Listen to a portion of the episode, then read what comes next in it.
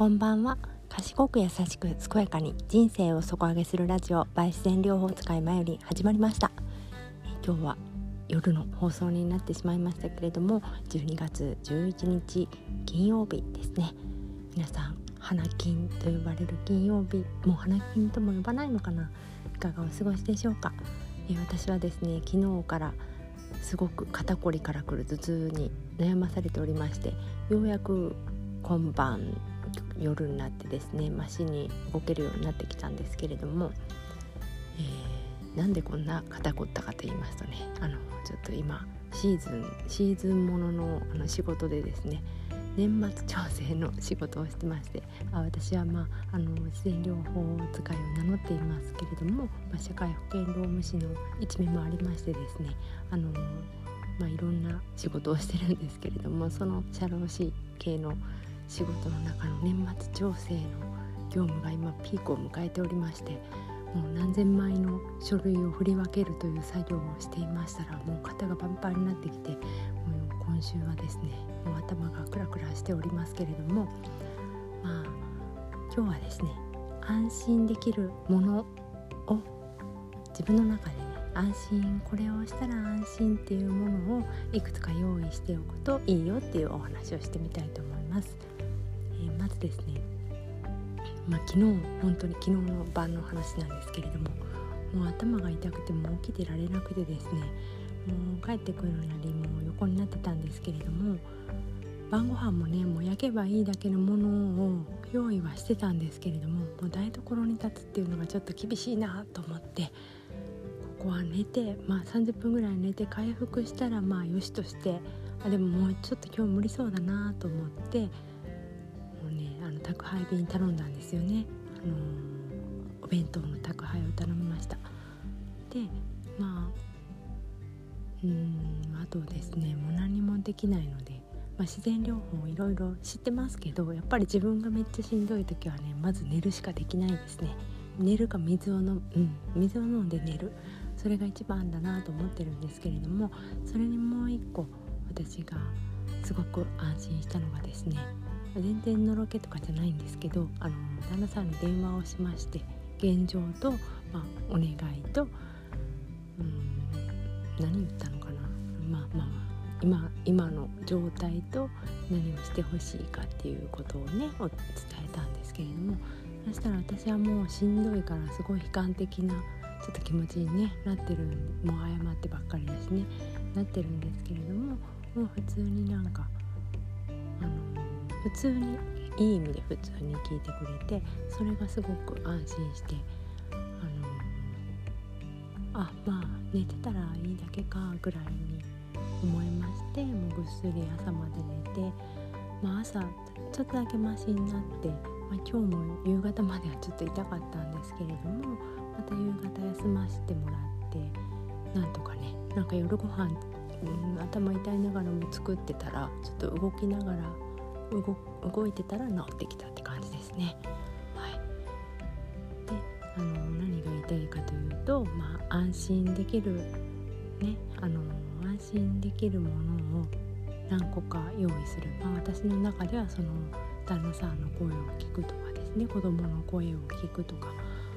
とまあ妹ですね。私の中では妹が一番仲いいと思ってるので妹に連絡するとかですね。まあ、それがあの人間関係的な安心要素の一つで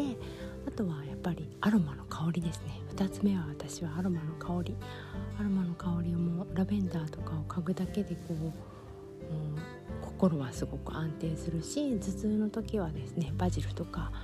ペプあ、まあ、ハッカかな？ハッカ油とかですね。を本当に米ちょっとだけオイルで薄めてこめかみとか首の、あのー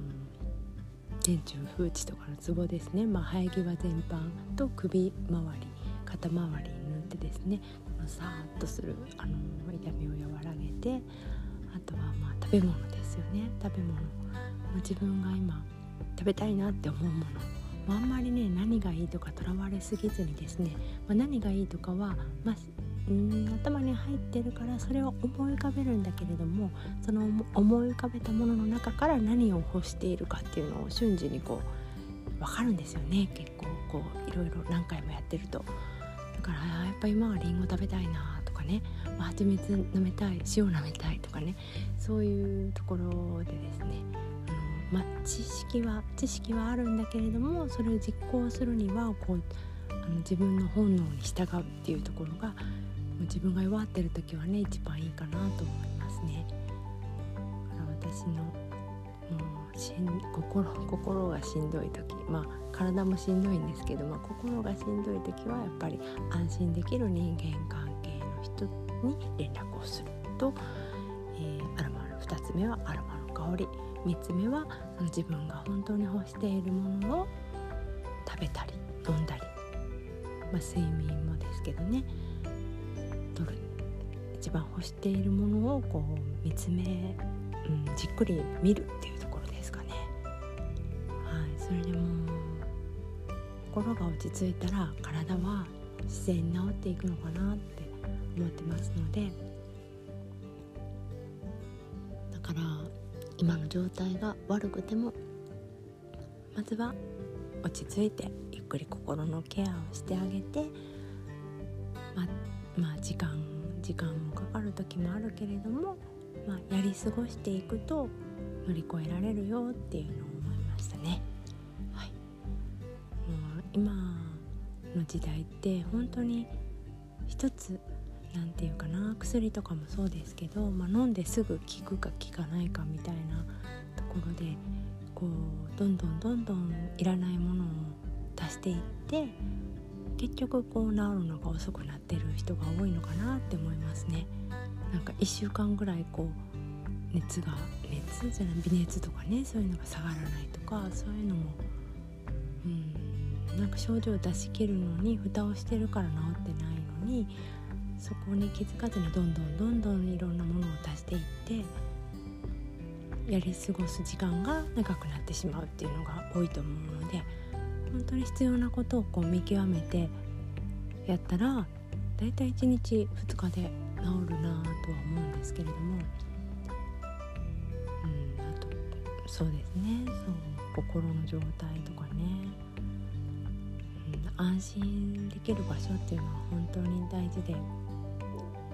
今日はあの、まあ、夕方ちょっとしんどかったけれども子供のあの歯医者に予約してたので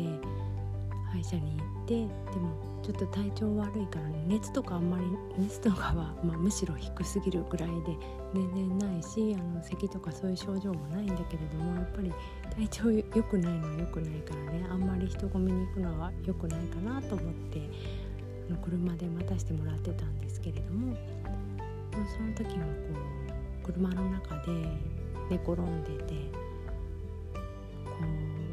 誰にもこう妨げられずに安心できる場所があるっていうだけでこう幸せだなって思って安心できる場所を増やしていく安心できるものを増やしていくそういう自分の中の安心がどんなものなのかっていうのを普段から考えていくっていうことがとっても、うん、人生を豊かにすることなのかなって思いますね。そんなに数が多くなくてもいいからちゃんと知っておくっていうのがそれをいつでも引き出せるようにしておくっていう安心できるものがものを自分でいつも用意できるようにしておいたらとても暮らしが楽になるんじゃないかなって思います。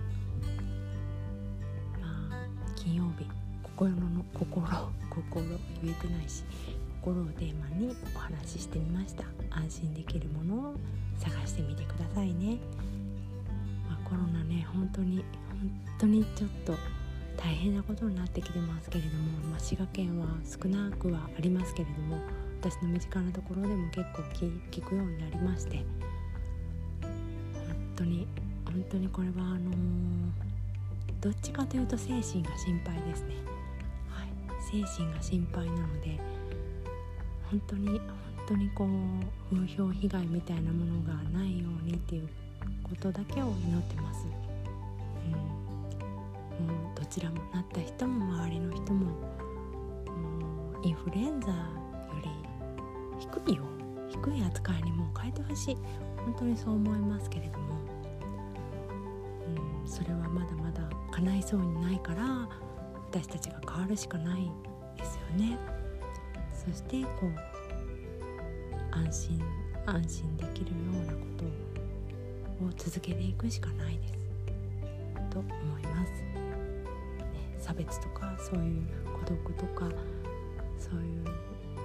ことになる人が一人でも少なくなるように祈っています。それでは良い週末をお過ごしください。バイバイ。